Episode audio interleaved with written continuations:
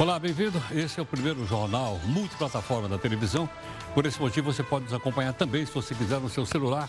É só baixar o aplicativo aqui do Grupo Record, que é o Play Plus, e aí você nos acompanha no seu celular. Como nós estamos também em todas as outras uh, plataformas, estamos no Facebook, no Instagram, enfim, né, onde você uh, quiser no mundo digital. Tudo bem?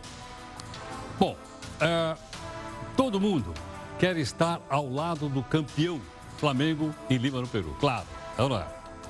Mas, inclusive, o Faísca, que é o nosso anti-herói aqui do Jornal da Record News. Olha lá. Ele está lá juntamente com a Flamengo, com a, com a torcida toda do Flamengo que está por lá. Ele e a bancada do PGG, o Partido dos Gatos Cartunos. E, aliás, eles não tiram a camisa do Mengão. Está vendo aí, ó? Eles viajaram de jatinho, com tudo pago. Hospedagem, hotel, restaurante, Sabe aquele prato chamado ceviche? Muito bom que tem lá no Peru também. E uma bebidinha chamada pisco sour. Mas dizer, escuta uma coisa. Quem é que banca a ida dos políticos lá para Lima? É a CBF. CBF é aquela que tinha um prédio no Rio de Janeiro com o nome do Marim, né? Que está preso em Nova York. Na sua opinião, e nós gostaríamos de saber a sua opinião, dá para separar o futebol dos cartolas políticos com o futebol que a gente gostaria? Você pode então mandar os seus comentários aqui no nosso Zap Zap, que é o 11 São Paulo, 942-128-782. Dá uma olhadinha aqui comigo no nosso destaque aqui do nosso portal do R7.com, aqui do Grupo Record.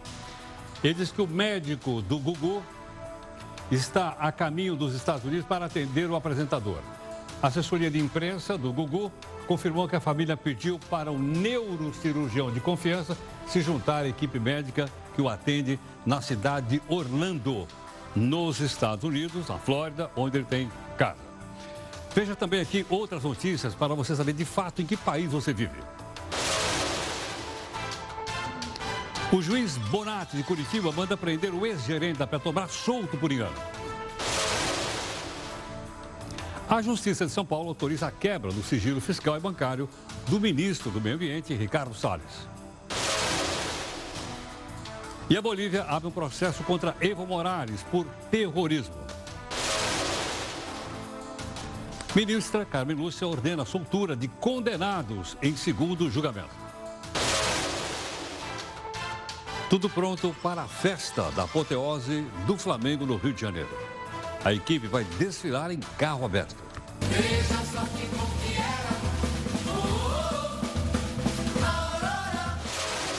O auge da demagogia.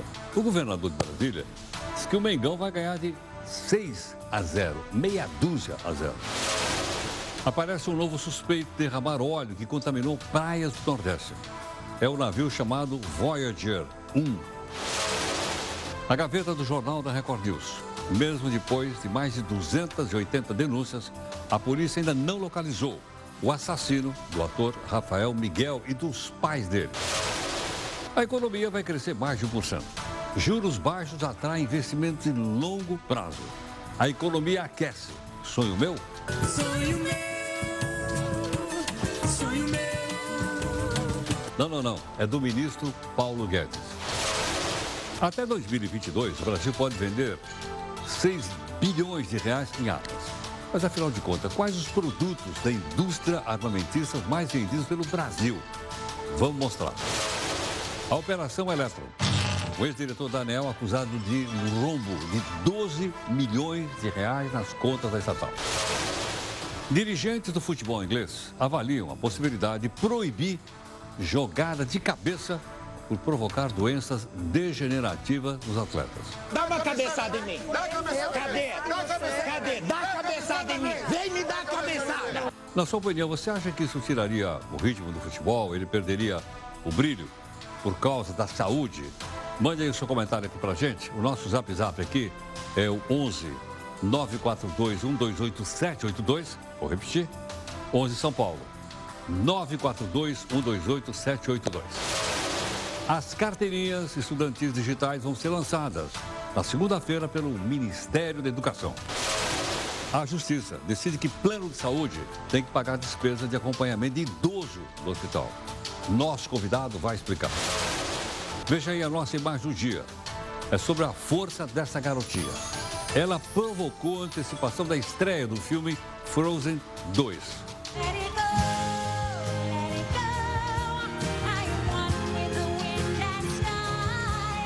Ela vive um câncer terminal, mas vai conseguir assistir ao desenho. Candidatos à presidência do Uruguai disputam voto a voto a eleição de domingo. Direita versus esquerda. Este é o jornal multiplataforma. Por meio delas você pode nos acompanhar em todas elas, pode participar das lives, pode fazer comentário e pode também cobrar da gente busca de isenção e busca de interesse público.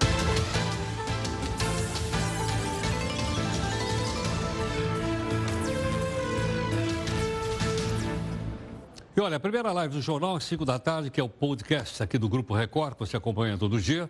Às 6h15 tem a reunião de pauta. E hoje está aí Amanda, está a Júlia também, e você pode influenciar nos assuntos que nós estamos tratando agora à noite aqui no jornal.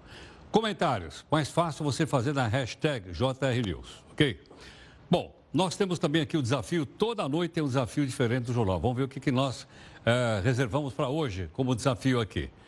É, desafio de hoje é do cidadão chamado Roger Martin Digard. Ele diz o seguinte: o pensamento só começa com a dúvida. Ou seja, quando a gente duvida, a gente não pensa.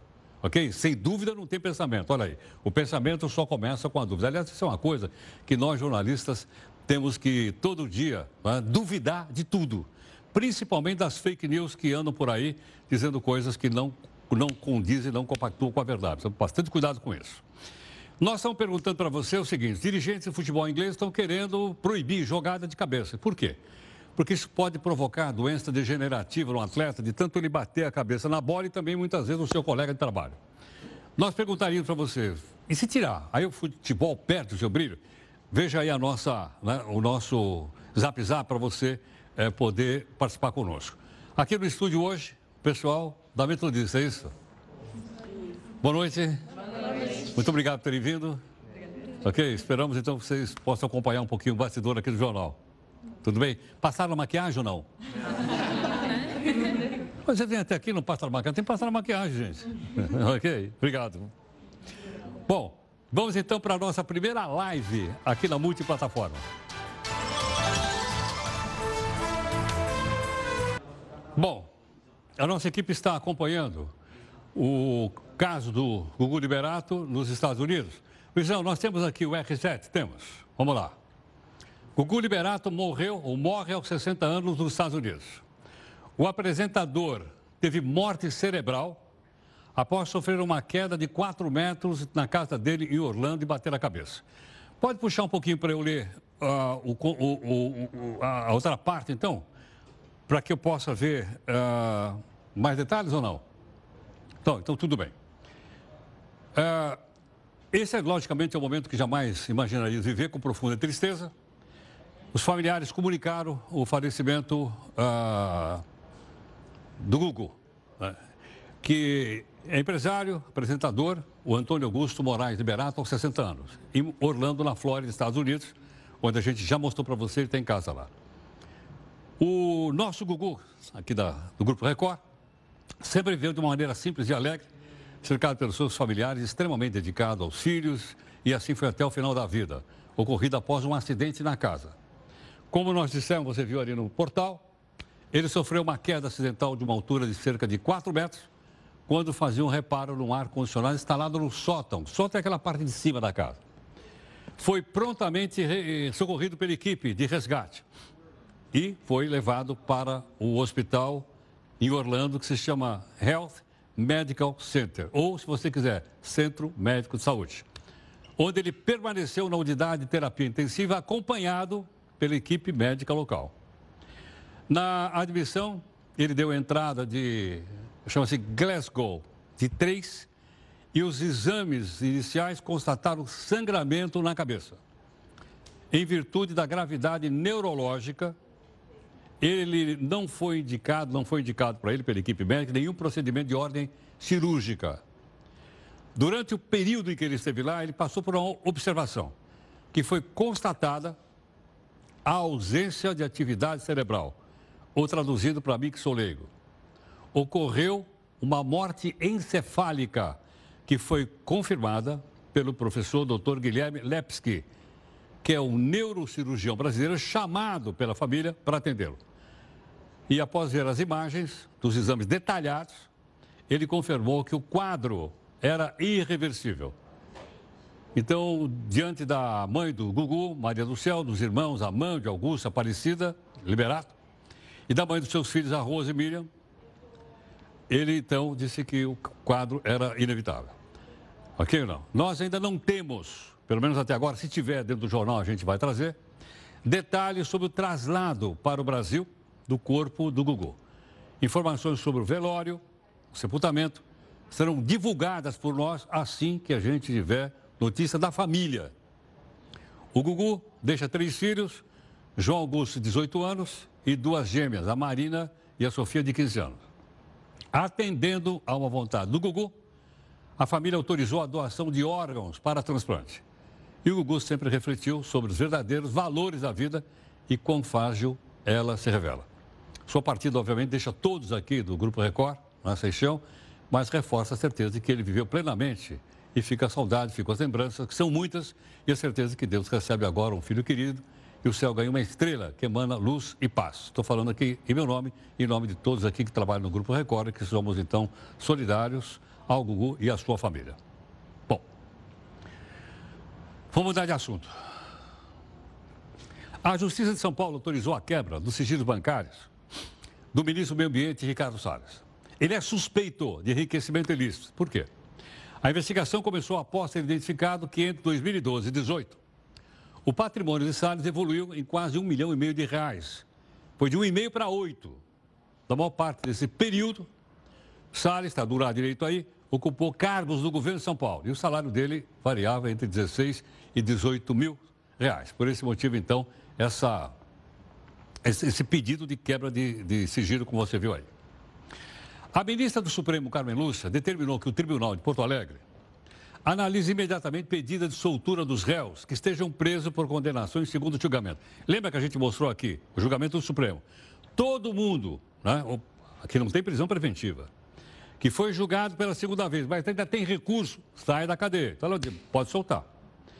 De acordo com o Ministério Público Federal do Paraná, tem 38 condenados em segunda instância que podem ser soltos por uma decisão do Supremo.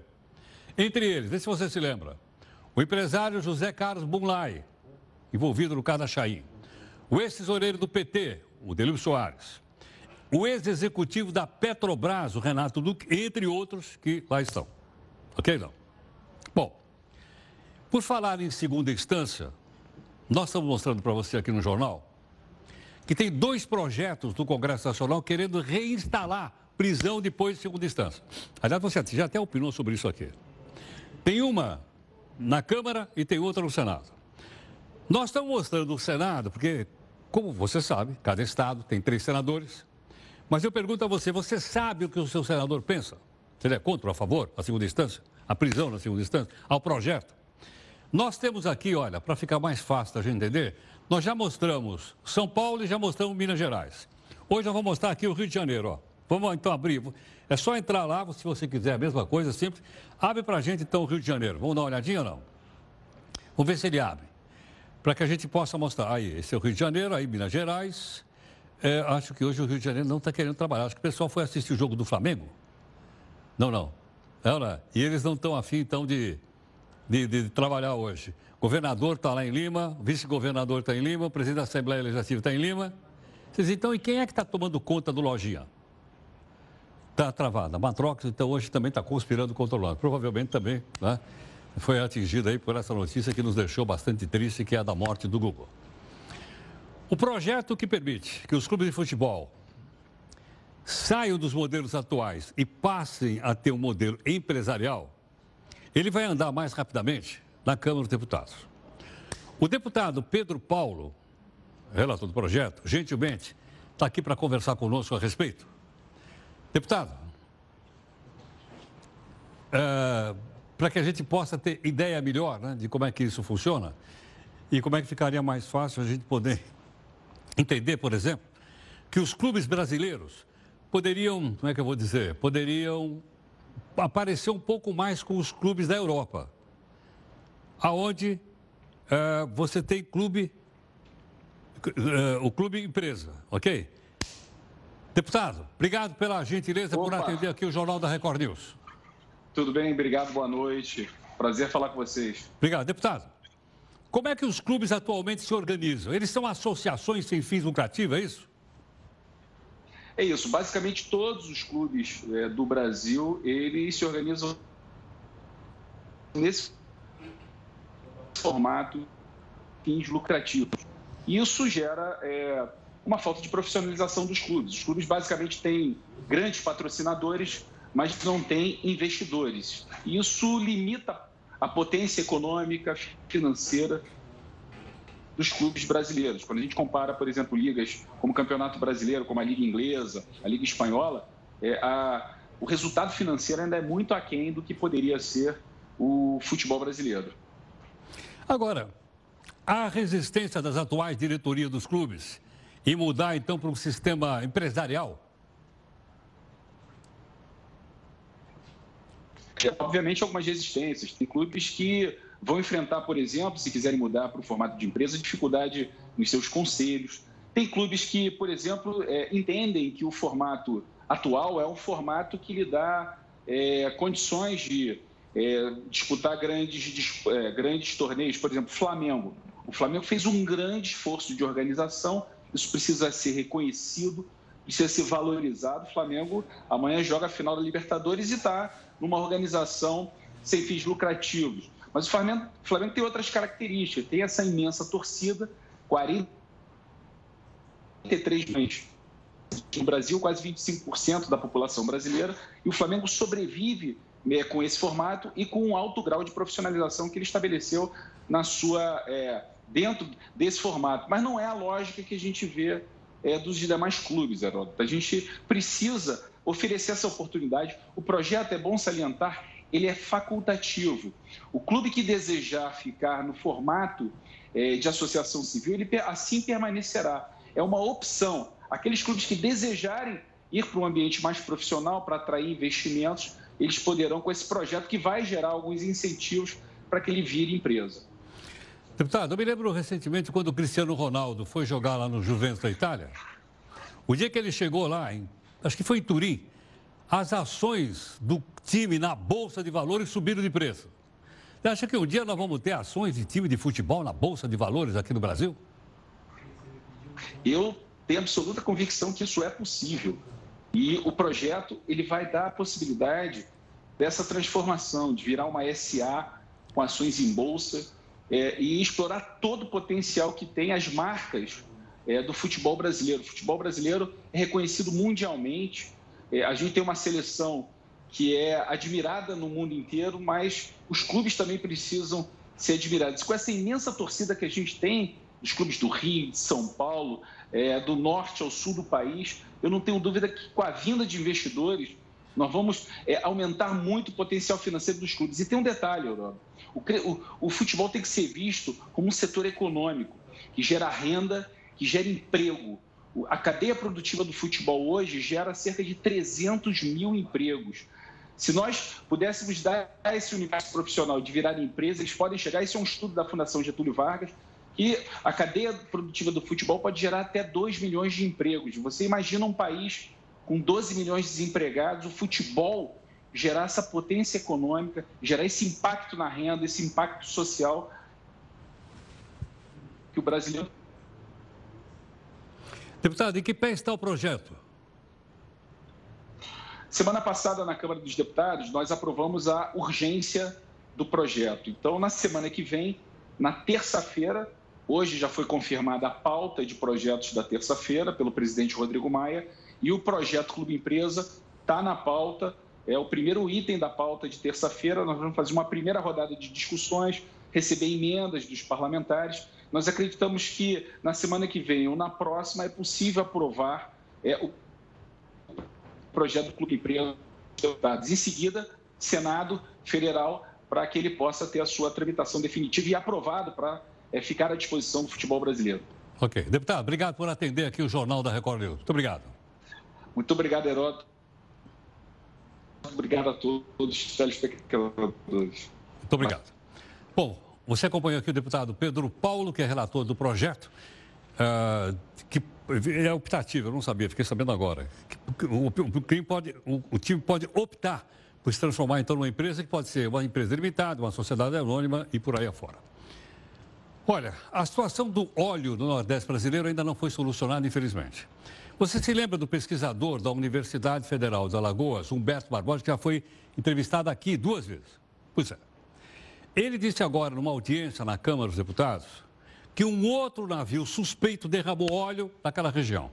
Ele se chama Voyager 1 e tem a bandeira das Ilhas Marshall. E ele está registrado em nome de uma empresa da Alemanha que presta serviço para um operador, imagine, da Arábia Saudita.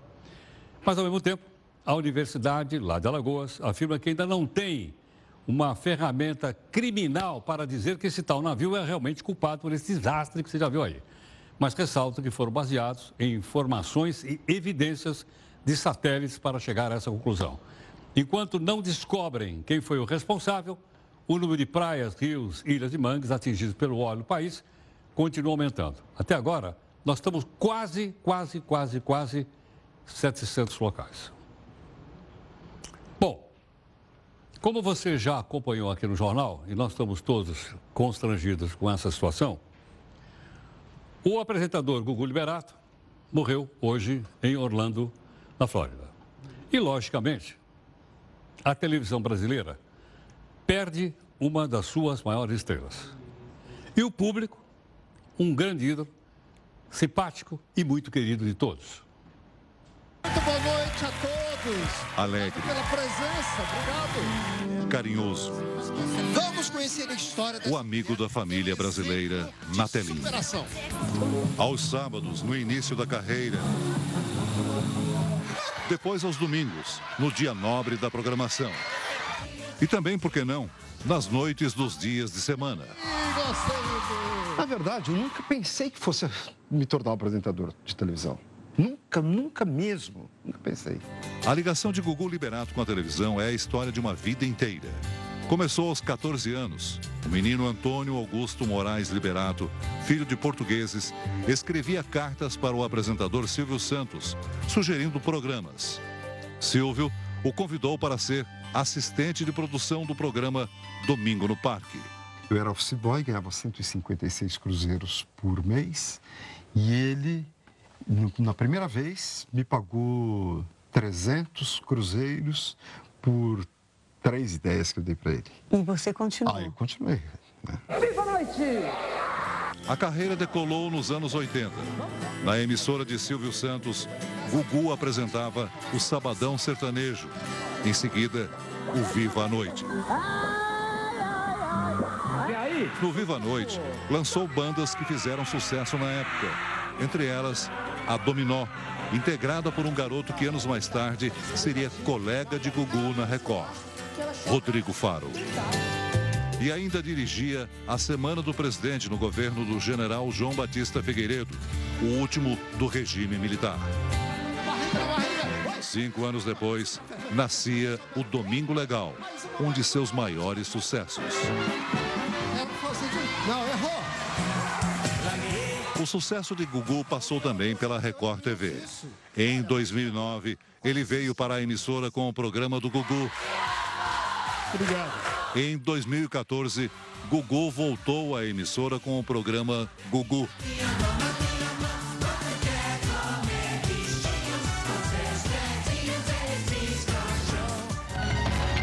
Na estreia, uma entrevista impactante com Suzane von Richthofen, presa pelo assassinato dos pais. Como é que estava a tua cabeça naquela hora?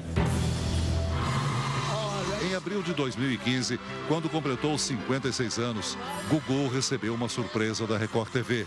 Os apresentadores Adriana Araújo e Rodrigo Faro, ao lado da família do Gugu, relembraram a história dele. Bispo Edir Macedo fez questão de enviar uma placa. Na mensagem, homenageou o homem que considerava um amigo e um dos maiores apresentadores do Brasil. Todo começo é suado, é difícil, mas eu acho que passados depois de tantos anos, a gente chega à conclusão que valeu a pena. Nos últimos anos, Gugu apresentou na Record TV o Power Couple. Qual casal será salvo? Semifinal do Canta Comigo. E o Canta Comigo. Agora. Gugu deixa viúva a médica Rose Miriam de Mateu e três filhos, João Augusto e as gêmeas Marina e Sofia. E ganha a saudade de milhões de brasileiros.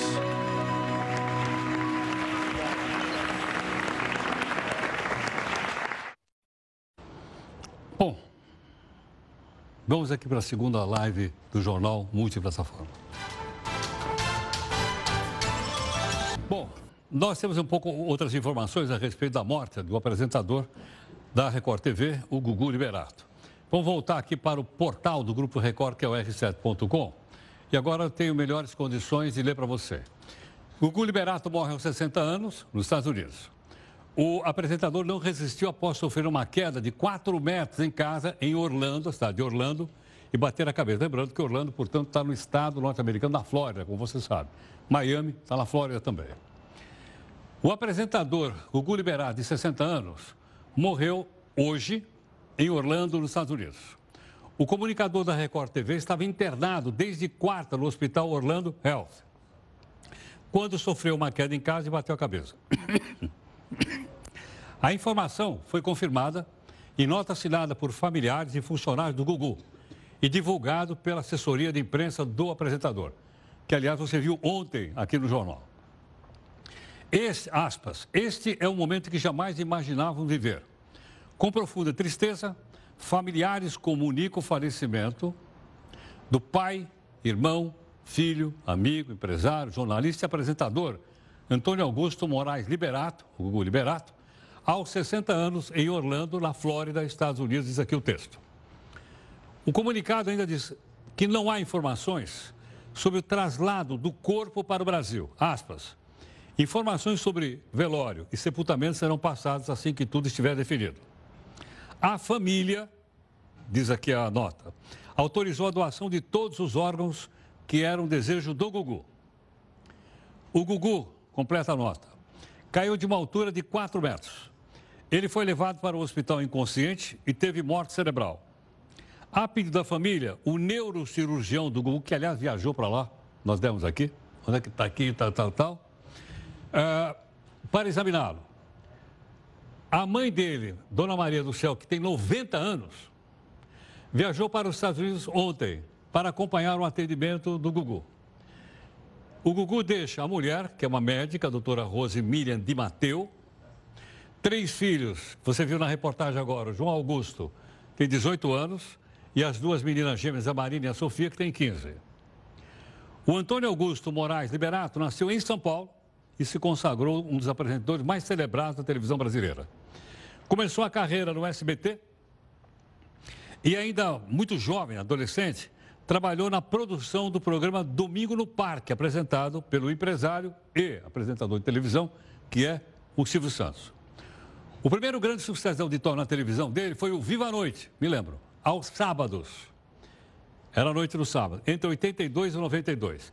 Em 88 começou a dividir a grade do domingo do SBT com o Silvio Santos, no comando do programa como Passa ou Repassa e também o TV Animal. De 93 a 2009, o Gugu encabeçava o Domingo Legal, uma acirrada disputa de audiência com o Domingão do Faustão da Globo. Simultaneamente, entre 91 e 96, ele apresentou ainda o Sabadão Sertanejo, posteriormente substituído pelo Sabadão, que durou até 2002.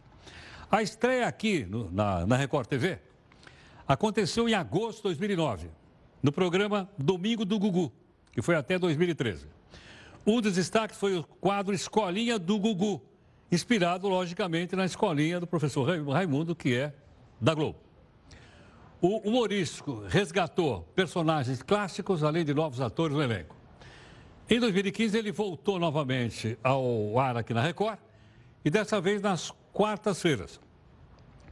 No, no programa Gugu, a atração ficou até 2017. O ano passado, ele assumiu o comando do programa Power Couple Brasil. Ou seja, Power Couple seria, como é que eu vou dizer, é uma dupla forte. Não é isso não? Dupla forte Brasil. E comandou a estreia do Canta Comigo. A segunda temporada ainda está no ar e a final está prevista para 4 de dezembro. A atração já foi totalmente gravada para ser apresentada no dia 4. Além da carreira na televisão, inspirado no sucesso dos Menudos, da década de 80, isso aqui vocês não conhecem, os Menudos, logicamente. Não, O Gugu lançou o grupo Dominó e Polegar.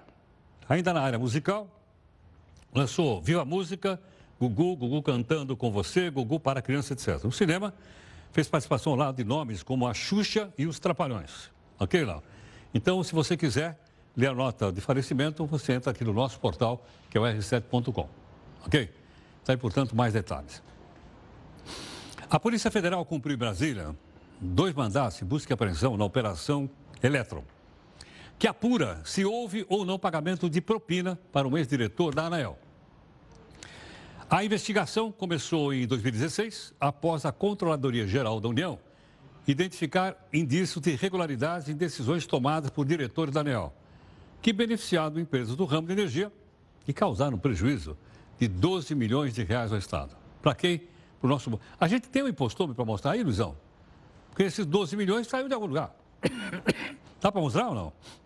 Vou mostrar então. O Luizão vai mostrar para nós então aqui. Saiu do nosso bolso.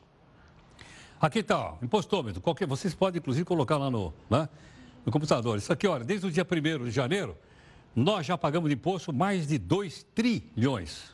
Olha só, 2 trilhões e 212 bilhões. E olha que está mudando, está vendo ou não? Isso aqui é um cálculo matemático. Enquanto a gente está conversando aqui, o imposto está caindo no bolso deles. E eles então estão se esmerando em como é que eles vão gastar essa grana. Vamos olhar isso aqui todo dia. Obrigado, Luiz. O governo provisório da Bolívia acusou o ex-presidente Morales de terrorismo. Ele deixou o cargo no início de mês e agora ele está no México. Evo vai ser investigado pelo Ministério Público. Isso acontece após a divulgação de um vídeo em que ele revela uma suposta conversa de Morales dando um, instruções para um plantador de coca para cercar cidades e interromper fornecimento de comida. Evo respondeu numa rede social dizendo que o vídeo é uma montagem. Bom, o detalhe. O Ministério da Defesa anunciou que o Brasil planeja voltar a ser um grande exportador de armas. Só nesse ano, o Brasil deve faturar um bilhão e meio de dólares de exportação de arma. A meta é chegar nos 6 bi em 2022. Mas o Brasil se destaca em outra área, de produção de artigos militares. Vamos aqui entender a participação do Brasil nesse comércio, o texto de Mariane Ribeiro.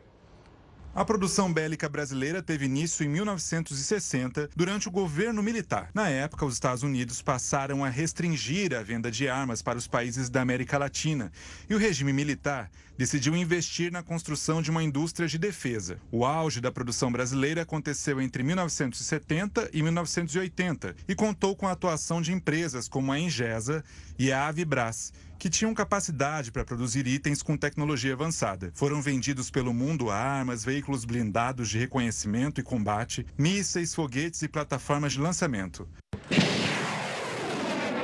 O Brasil exportou produtos para mais de 20 países do Oriente Médio e da África. Mas o tempo passou, a corrida entre Irã e Iraque acabou, o ponto final na corrida armamentista derrubou a compra de armas no mundo e o fim dos governos militares no Brasil fizeram a indústria bélica brasileira perder a força que tinha. Mas isso não tirou o país da corrida. Pelo contrário, o Brasil tenta subir degraus no ranking de países que mais exportam itens militares e de defesa no mundo. Na lista dos 25 países que mais exportam armas, o Brasil é o 23º colocado e temos como nossos principais compradores Afeganistão, Indonésia e Líbano. De acordo com o um relatório do CIPRE, Instituto de Pesquisa da Paz Internacional de Estocolmo, entre 2014 e 2018, Estados Unidos, Rússia, França, Alemanha e China controlam 75% das vendas de armamentos no mundo. Para fazer um depoimento sobre. Eu queria lembrar você que aqui conosco também está, o pessoal está conversando aqui com eles, o pessoal da Faculdade Metodista está aqui conosco, são estudantes da área de jornalismo, o que mais? Propaganda, publicidade, educação física, não, matemática.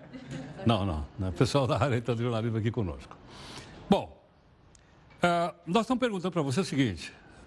Os dirigentes, então, do futebol inglês estão dizendo que as pessoas que jogam muito com a cabeça, jogadores de futebol, pode ter uma doença degenerativa. E o pessoal está, inclusive, opinando se estraga ou não o futebol. Mas para a gente ver o lado técnico, nós temos aqui um nosso convidado. É o neurologista, doutor Leonardo Takahashi, da Clínica Everest. Vamos lá aqui com ele. Leonardo, muito obrigado por atender aqui o Jornal da Record News. Muito obrigado, Heródoto. Um grande prazer. Uma boa noite para vocês, para os seus espectadores e seus telespectadores. Muito obrigado pelo convite. Muito obrigado. Leonardo, é possível então que a pessoa, por exemplo, que dê muita cabeçada ou disputa muita bola com a cabeça, bate a bola na cabeça, a cabeça na, no, no, no, no colega de trabalho, etc, etc, possa vir a sofrer de uma doença degenerativa a ponto do pessoal lá na Inglaterra dizer que está tentando parar com cabeçada no futebol? Pode sim, Heródoto, isso é verdadeiro. Existem trabalhos antigos de 1900. O primeiro trabalho foi de 1928 por um médico é, americano chamado Harrison e, era principalmente feito com pugilistas, tá? É, Viu-se que muitos desses pacientes evoluíam na, mais para frente, 10, 20, 30 anos depois da, da, do trabalho, com um quadro de alteração cognitiva, que poderia ser tanto comprometimento de memória ou humor, e comprometimento também motricidade e sensibilidade. Um dos mais clássicos é, pugilistas, que eu, acho que todo mundo deve ter ciência, é o Muhammad Ali, né? Ele evoluiu depois de um tempo com parkinsonismo, né? Mas um parkinsonismo secundário a esses traumas, né? Trabalhos mais para frente viram, principalmente futebol americano em 2002, né? É, um colega patologista viu que é, alguns atletas de, apresentavam esses quadros, esses quadros semelhantes, né? Com alteração de comportamento e alterações de tremor, cognição. Então, sim, é verdade. Só que era um outro espectro, né? Era em outros esportes. E isso se deve principalmente ao trauma na cabeça, que promove concussões ou algumas outras lesões, e com o tempo vai fazendo um processo inflamatório nas estruturas neuronais e comprometendo e evoluindo com um quadro demencial. Então, isso é verdade, já tem trabalho, muitos trabalhos mostrando isso. Agora, Leonardo, essa doença então não se manifesta imediatamente, ela leva algum tempo? Sim, sim, é verdade. Ela, ela geralmente se manifesta 20, 10, 20, até 30 anos após né, a, a, o trabalho, a, a época que o, que o, que, o, paciente trabalhou com o esporte, né? É, a Sociedade Britânica de Medicina quis até abolir o boxe, como é um dos principais esportes né, do, dos ingleses, mas quis abolir o boxe de, tão, de tamanha incidência dessas lesões. Né? Tem alguns trabalhos mostrando que 8.300 lutadores, desses 8.300 lutadores, quase 270 apresentavam algumas lesões neuropsíquicas. Dessas daí, 17% com algumas sequelas neurológicas crônicas. E de importante aí que a gente está conversando, né? 6% evoluem até com demência e 4% com comprometimento cognitivo muito grave. Então, sim, é verdade.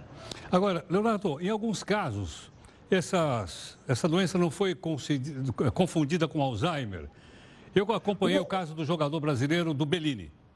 Sim, sim. Ana, sim, que a princípio sim. se pensava que era Alzheimer. Depois foi feita uma nova, uma nova, um novo exame e disse que não, que é essa doença degenerativa que você está explicando aqui para nós. Perfeito, é, é, isso mesmo. O Alzheimer é um tipo de demência. Demência é quando a gente perde as, algumas funções. O nosso cérebro nada mais é do que uma grande biblioteca, né? E a gente consegue acessar alguns livros, por exemplo, matemática, a lembrança dos seus pais, né? E assim, existe uma forma de a gente acessar esses livros, que são, por exemplo, uma escada. Acesse e pega um livro. A demência é esse conjunto, pode ser tanto o problema no livro, o livro está lá, perdeu-se o livro, ou a forma de se acessar. Né? O Alzheimer é uma forma dessas demências, a demência é uma coisa muito maior. Alzheimer é uma fração dessas demências, entendeu? Então, e, e, a, e, a, parte interessante é que se parece muito mesmo, porque o paciente tem comprometimento de, de memória, de fala, ele se torna um paciente que ele não é, é uma pessoa que ele não era, entendeu? Então, com certeza sim se confunde, mas o substrato patológico no final é secundário a, a, a esses traumas repetitivos, né? O Alzheimer seria um outro, uma outra forma, mas a apresentação clínica delas é praticamente a mesma. Perfeito. Leonardo, muito obrigado por sua gentileza, por atender aqui o Jornal da Record News. Muito grato. Muito obrigado. Boa noite a todos. Muito obrigado. Bom, você acompanhou aqui o doutor Leonardo Takahashi, da Clínica Everest, agora tem um, uma explicação de ordem técnica. Porque, logicamente, nós somos torcedores, a gente fala com o coração. O doutor Takahashi falou, então, como médico, que pode realmente acontecer esse trauma neurológico nos jogadores ou boxeadores né, por causa de pancada na cabeça. Vamos para a nossa terceira live. Bom, nós temos mais informações a respeito da morte do apresentador da Record TV, o Gugu Liberato, que foi anunciado aqui no jornal, como você acompanhou. Viu a nota da família, viu a nota do hospital e viu também uma retrospectiva da carreira dele também aqui, também aqui no Grupo Record. Mas nós temos, para atualizar mais algumas informações, aqui no nosso portal, que é o R7. Aliás, estamos sendo transmitidos no streaming também do R7. A Record TV lamenta a morte do Gugu. Liberado, desenvoltura ímpar. Expressamos nossas condolências aos familiares, amigos e admiradores do trabalho desse profissional que ajudou a escrever a história da televisão. E diz o texto: é com muito pesar que a Record TV lamenta o falecimento do apresentador Gugu Liberato nesta sexta, dia 22 de novembro de 2019. A Record TV teve a honra de contar com o talento do Gugu Liberato na sua programação ao longo de 10 anos. Na tela da emissora, ele levou ao público diversão, humor, grandes entrevistas e muita emoção. Profissional versátil, transitou em diversos gêneros com uma desenvoltura ímpar, realmente única na televisão brasileira. Continua o comunicado. Com uma carreira consolidada em 2009, ele aceitou o desafio de comandar uma atração aos domingos aqui na Record TV. O programa do Gugu estreou no mesmo ano, em agosto, ficou no ar até 2013, com quadros que agradavam toda a família, como, por exemplo, De Volta para o Meu Aconchego, em que proporcionava o retorno de telespectadores para a sua terra natal. E Sonhar Mais um Sonho, na qual reformava casas, transformando completamente a vida e o lado dos moradores. Em outro quadro marcante, a escolinha do Gugu, o apresentador mostrou mais uma vez que tinha talento também como ator, atuando ao lado de grandes humoristas da televisão brasileira. Após deixar o programa do Gugu, ficou afastado da Record, até acertar seu retorno à mesma Record TV em julho de 2014. No ano seguinte, 2015, estreou novamente nas telas aqui da Record, dessa vez com a missão de apresentar um programa intitulado Gugu, durante a semana, por temporada. Essa fase foi marcada por misturar entretenimento e grandes entrevistas. Algumas polêmicas. O caso que todo mundo conhece, da Susana von Richthofen, condenada por matar os pais, do ex-goleiro Bruno, acusado de ter matado a, a namorada, Roberta Close, Pedro Cardoso, Rick Martin e o Antônio Bandeiras, atores. Esse formato ficou até 2017. No ano seguinte, o Gugu mais uma vez se reinventou na televisão pela primeira vez em sua carreira. Assumiu a apresentação do reality show ao comandar a terceira temporada do Power Couple, uma disputa entre casais envolvendo o Grande Prêmio. A Record TV, ele declarou sobre essa etapa, abre aspas, sem dúvida alguma, trata-se de um desafio bem grande na minha trajetória profissional. Mas acredito que será bem bacana para mim e para o público, que me verá em uma função diferente. Em 2019, também esteve à frente da quarta temporada do reality show, exibida de abril a julho. Homem de televisão que era, não ficou fora das telas por muito tempo. Em setembro deste ano, estava novamente com o reality show Canta Comigo. Um formato que havia surpreendido positivamente desde a primeira edição, também apresentada por ele em 2018. Ali ele comandava um verdadeiro show, no qual em que aspirantes a cantores têm que empolgar 100 jurados. À frente do Canta Comigo, ele encerrou sua história na TV brasileira com o mesmo entusiasmo que marcou o início da sua carreira. Pouco antes da estreia da segunda temporada do Canta Comigo, ele declarou, aspas, o ano passado foi uma alegria ter lançado esse programa que é um sucesso no mundo inteiro. E nós voltamos com esse sucesso nesse mês de setembro. E claro que o coração sempre bate mais forte, porque é um programa que, na minha opinião, diz ele, é um dos mais bonitos e interessantes da televisão brasileira. Conclui a nota da Record. Expressamos nossas condolências aos familiares, amigos e admiradores do trabalho desse profissional que ajudou a escrever a história da televisão brasileira. Então tem aí mais detalhes comunicado agora oficial da Record TV em relação ao, à morte do apresentador Gugu Liberato. Bom, outro detalhe. Domingo tem eleição do Uruguai. De novo, choque entre esquerda e direita. Eles escolhem o, o, o presidente. É o segundo turno. Pode determinar, inclusive, o fim da hegemonia da esquerda, que atualmente governa o Uruguai. Praticamente todas as pesquisas divulgadas até agora apontam favoritismo do candidato à direita, Luiz Alberto Lacade Pou.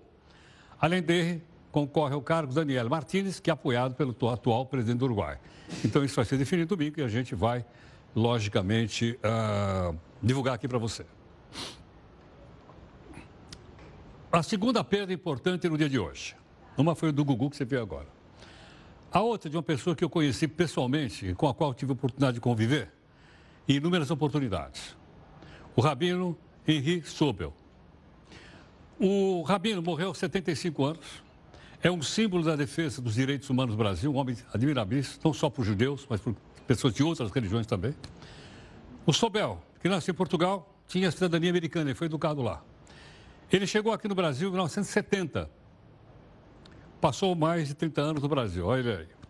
Na época do regime militar, ele teve forte atuação no esclarecimento da morte do jornalista Vladimir Herzog, que era diretor de jornalismo da TV Cultura. Ele não acatou a, declaração oficial dizendo que o Herzog tinha se suicidado. E ele disse que, na verdade, ele foi assassinado. Por isso, ele foi sepultado no cemitério israelita do Butantã e não no lugar à parte destinado às pessoas que suicidam. O Sobel estava com câncer no pulmão, morreu em Miami, onde ele morou nesses últimos anos. O enterro vai ser em Nova Jersey, lá nos Estados Unidos, no próximo domingo. Então fica aí a minha homenagem também a ele, ao Sobel, que, como eu disse, tive a oportunidade inúmeras vezes, como entrevistado, entrevistador, morar perto da casa dele, encontrá-lo muitas vezes na rua, e conversar com ele como uma grande alma, um Mahatman. Bom, e a história de Brumadinho? Parece capítulo. Todo dia eles encontram mais um corpo. Ninguém da Vale vai preso, o presidente da Vale não vai preso, não acontece nada. Mais um corpo foi encontrado de novo. Aliás, é o segundo nessa semana, está lembrado? As primeiras informações dizem que é o corpo de uma mulher, mas nem vai saber depois de tanto tempo. A região lá, conhecida como Esperança, a 3 metros de profundidade. Ontem o corpo de um trabalhador foi identificado. Ele foi encontrado na última quarta-feira a 5, olha a força, 5 quilômetros da barragem que se rompeu no dia 25 de janeiro. Curioso. Ontem nós falamos aqui que das 19 barragens da Vale, três estão na iminência de, de estão na iminência de estourar. E não se faz nada. E cadê a publicidade que a Vale está colocando aí? Nada. Bom, nós vamos conversar um pouco agora, ainda sobre a morte do, do Gugu apresentador aqui do Grupo Record. E quem eu tenho para participar comigo? Temos, temos algum entrevistado? Oi? Não entendi, André. Ah, temos um tweet, é isso ou não? Tá, então, por favor, pode colocar aqui para mim, para eu, poder ver. Ah, famosos lamentos da morte do Gugu Liberato. Então, Pode faltar um, só para eu ver o nome do pessoal ali ou não? É que eu estava vendo, mas mudou rapidamente a. Eu não, eu não, não, não consegui ver. Dá, dá para voltar um pouquinho para trás ou não? Não? Bom, tudo bem. Então está aqui Ana Hickman. Meu coração está muito triste, o Brasil está em lágrimas, a vida tem vários mistérios e o maior deles é a morte. Eu não consigo entender como uma pessoa tão querida e amada tem que partir tão cedo, diz aqui Ana Hickman. Rodrigo, você está me ouvindo? Oi, querido, estou ouvindo sim, Heródoto. Prazer falar contigo, querido. Igualmente. Nós gostaríamos, logicamente, de um depoimento seu, né? Haja vista que estamos todos aqui solidários com o Gugu e com a família dele. É, assim, para mim está sendo muito difícil, né? São 35 anos, mais de 35 anos de, de amizade. Né? A primeira vez que eu tive no palco do Gugu foi ainda no TV Animal. Eu tinha, sei lá, 12 anos, 11 anos. Depois entrei em Dominó e trabalhei com ele, ao lado dele, todos esses programas, é, Sabadão Sertanejo, Viva a Noite, Domingo Legal e tantos outros. E eu me sinto um privilegiado por ter aprendido, convivido com esse cara que, além de um grande apresentador, era um grande pai, é, me ensinou muita coisa, me deu muita chance na, na carreira. E eu, eu ainda estou meio anestesiado, sabe, Heródoto? A gente ainda é difícil acreditar que um cara de 60 anos, jovem, com uma família linda, com filhos, com uma história incrível ainda para ser contada na televisão, não estava aqui com a gente. É algo é inacreditável, é inacreditável. É, é, muito, é muito, é muito difícil, é muito duro e a gente ainda vai ter que assimilar a falta do Gugu. Rodrigo, é possível dizer que o Gugu ajudou a escrever a história da televisão do nosso país? Sem dúvida, sem dúvida, né?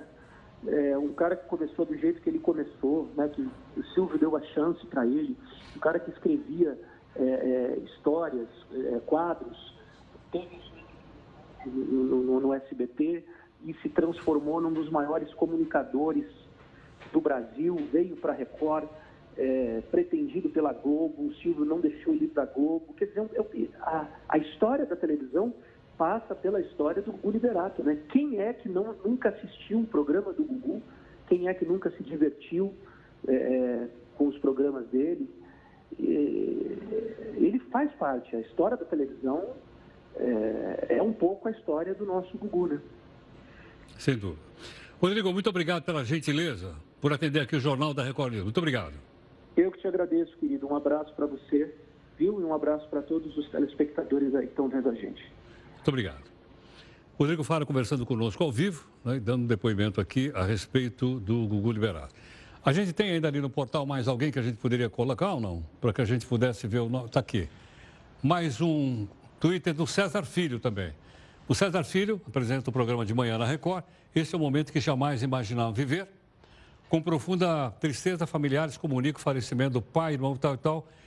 Lembra que o César Filho está ele aqui ao lado do, do Gugu Liberato. Né? Todos os seus colegas estão solidários. Aqui está o Celso Zucatelli, né? também aqui juntamente com o Gugu, o Celso que trabalha atualmente de manhã aqui na Record. Ele diz assim, ó, triste demais, a gente queria tanto dar uma notícia diferente, Amaldo no palco e nos bastidores. Diz aqui o Celso Zucatelli, né, a quem nós temos também aí a honra de participar aqui juntos já há muito tempo. Ah, mais, uma, mais um comentário do Luiz Bassi, que apresenta à tarde aqui então o nosso programa Campeão de Audiência. Este é um momento que jamais imaginamos viver. Com profunda tristeza, familiares comunicam o falecimento do Gugu. Nosso Gugu sempre viveu de maneira simples e alegre, cercado dos seus familiares e extremamente dedicado aos filhos. Diz aqui, então, o Luiz Bassi, o apresentador, então, do nosso programa tarde aqui na Record News. Mais algum? Bom, esses são os que nós temos agora. Bom, o presidente da Colômbia decretou toque de recolher a partir das nove da noite dessa sexta. Onze da noite, horário de Brasília. O país ainda vive uma onda de protestos já tem três pessoas mortas e essa decisão acontece aí um dia depois de aproximadamente 1.250 pessoas terem protestado na Colômbia em um dia de greve geral. Tudo bem, não? Então tá aí. Bom, Luizão, me orienta o seguinte: nós estamos às 22 horas e 5 minutos. Ah, podemos ir? Ah, ok, obrigado, Luizão. Bom, a justiça decide que plano, que o plano de saúde tem que pagar a despesa de acompanhamento de idoso no hospital. E nós achamos a notícia interessante ter esse público, como todas as outras aqui, e o juiz Alberto Pedroso, do Tribunal de Justiça de São Paulo, gentilmente atendeu aqui o nosso pedido para conversar um pouco conosco a respeito desse tema tão importante. Doutor Alberto, muito obrigado pela gentileza por atender aqui o Jornal da Record News. Imagina, o prazer é meu. Boa noite a todos. Quando a gente fala, então, que uma pessoa idosa o plano teria que bancar também a. Eu, eu não sei se eu posso chamar de diária. Isso serve só para idosos ou serve também para criança? Pode sim, a acomodação e também as refeições é, indispensáveis do acompanhante, tanto para a criança como para o idoso, devem ser observados e custeados pelo plano. Mesmo que ele não tenha estabelecido o contrato do plano? Sim, a decisão judicial, é, em específico, uma decisão do STJ, acaba por abarcar essa situação, ou seja, o plano de saúde, por diversas situações, eles acabam sendo firmados, às vezes, por é, muito tempo. Então, nós estamos falando de 10, 15 anos atrás em que foi firmado o plano de saúde. Mas a gente tem que sempre lembrar que o Estatuto do Idoso é uma lei de 2013 e a gente tem sempre a aplicação do Código de Defesa do Consumidor para estes contratos de trato sucessivo, esses contratos que mensalmente eles são renovados, ou seja, toda vez que eu tenho o pagamento da contraprestação do plano de saúde, ele se perpetua ao longo do tempo, a gente teria a aplicação então das regras posteriores vigentes e aqui no caso mais benéfico ao consumidor. Claro. Agora, essa decisão já vale para o país inteiro? Ou cada pessoa que se sentir lesada vai ter que entrar na justiça? É, a, a decisão é, é, uma decisão para o caso concreto, ou seja, para o caso específico julgado pelo STJ. Todo aquele que se sentir lesado deverá ingressar com uma ação individual até uma, uma decisão em recurso repetitivo pelos tribunais superiores, mas, a meu ver, espero que antes disso a gente tenha uma postura diferenciada dos planos de saúde com a cobertura que é devida a todo consumidor. Tá ok. Muito obrigado pela sua gentileza por participar aqui conosco. Muito grato. Imagina, boa noite a todos. Muito obrigado. Boa noite, muito obrigado. Bom, gentilmente conosco o juiz, doutor Alberto Pedroso, do Tribunal de Justiça aqui de São Paulo. Então, explicou como está valendo, nós esperamos que, logicamente, os planos de saúde cumpram o que está determinado pela Justiça. Perdão, não entendi. Ah, ok. Bom, então nós queremos encerrar hoje o jornal, logicamente, de uma maneira diferente. Os nossos convidados estão aqui conosco, vão continuar aqui na nossa live, que são alunos da Universidade Metodista. Todos nós estamos aqui, obviamente, constrangidos com a morte do apresentador Gugu Liberato. Você ouviu aí depoimentos, viu aí também reportagens sobre a carreira dele, inclusive aqui no Grupo Record. E, obviamente, só nos resta a solidariedade com a sua família e com todos aqueles que estão sofrendo pela sua morte. Ok? Esse é o nosso encerramento.